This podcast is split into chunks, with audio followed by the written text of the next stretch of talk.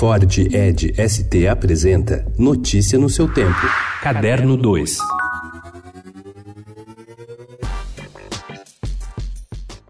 No jargão de arquitetos, ponto de fuga é uma técnica de desenho que permite representar objetos em duas dimensões de forma a parecer tridimensionais. Já na perspectiva de pessoas perseguidas, a expressão significa rotas salvadoras, que auxiliam a escapar de um adversário mais poderoso e bem equipado. Muitas vezes é o exílio, explica o escritor e arquiteto Milton Ratum, que de alguma forma já utilizou aquelas duas formas. E justamente pontos de fuga é o título do segundo volume da trilogia O Lugar Mais Sombrio, que o colunista do Caderno 2 lança nesta terça-feira na livraria da Vila da Fradique.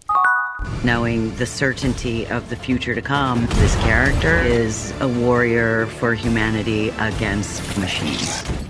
O filme O Exterminador do Futuro, Destino Sombrio, em cartaz nos cinemas, traz Linda Hamilton de volta ao papel de Sarah Connor pela primeira vez desde 1991, quando O Exterminador do Futuro 2, O Julgamento Final, fez dela um ícone da cultura pop. Em uma entrevista anterior, a atriz falou sobre sua volta aos holofotes depois de recomeçar a vida em Nova Orleans, mas ela tinha muito mais a dizer sobre essa decisão, sobre sua história com a franquia Exterminador e sobre o seu casamento casamento com o diretor dos dois primeiros filmes, James Cameron.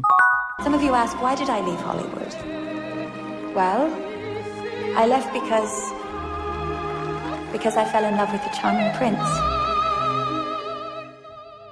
Grace Kelly nasceu em 12 de novembro de 1929 na Filadélfia, há 90 anos. Ícone da moda e dos filmes, no começo dos anos 1960, Alfred Hitchcock até tentou trazê-la de volta para o cinema. Era fora de questão que Sua Alteza Real, a Princesa de Mônaco, pudesse estrelar um filme. O cinema era passado, mas interpretou na vida seu maior papel. Foi a tese de Olivier Dayan na cinebiografia que lhe dedicou. Grace, interpretada por Nicole Kidman, tem de interpretar o próprio papel como princesa sereníssima para evitar uma crise com a França sob o general de Gaulle.